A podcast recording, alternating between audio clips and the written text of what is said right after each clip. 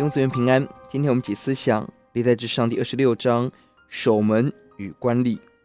本章记二十三到二十七章，大卫安排立位人的侍奉当中，二十三是大卫数点立位人，派定职任务；二十四是排定二十四个班表；二十五章设立的诗班乐团。本章是派定守门跟官吏。守门的任务中，神派定了三个家族：可拉族十八人守东门、北门；俄别以东六十人守南门库房；米拉利十三个人守西门。看似平凡的工作，却有不平凡的价值，值得神一一的点名吩咐。千万不要小看在神的殿中做看门的价值。在启示录中，神的柱子中做垫子，在神的殿中做柱子。是神很大给我们的恩典。这里特别提到了俄别以东的家庭，在利未人的家谱中没有他。而在大卫迎接约柜第一次失败的时候，这个以这个以色列人可能住在加特。以色列人勇敢承冒险承接把约柜放在家中的责任。十三十四节，十三章十四节特别提到的是约柜在俄别以东家三个月，耶和华赐福给俄别以东。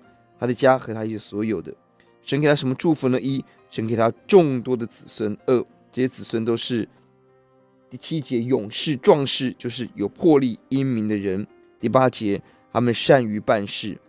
最美的祝福在神使俄别以东可以加入圣殿侍奉的行列，这是非利未人很少有的情况。神看到每一个人的心，真心侍奉主的人，神给我们极大的恩典，极大的荣耀。二十到二十八节是管理。圣殿的官吏格顺负责管理这个库房，暗兰族负责管理这些分别为神的物。今天在教会当中的总务工作非常的重要，让教会有次有序的成长。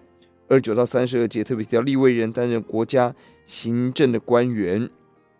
二十九节提到了外事，就圣殿以外的事，国家的政务。祭司除了处理圣殿的献祭，也负责司法判断公义。礼仪卫生、大麻风的洁净，在这里更直接帮助国家处理国事。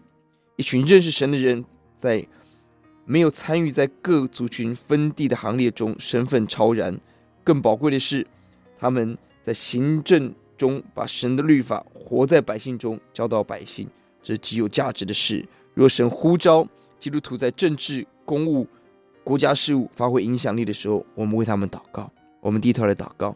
就谢谢您看到看门的被你一个个记数，俄别以东非利未人却加入圣殿侍奉的行列。主啊，我们渴望侍奉你，求主给我们恩典。谢谢主，奉主的名，阿门。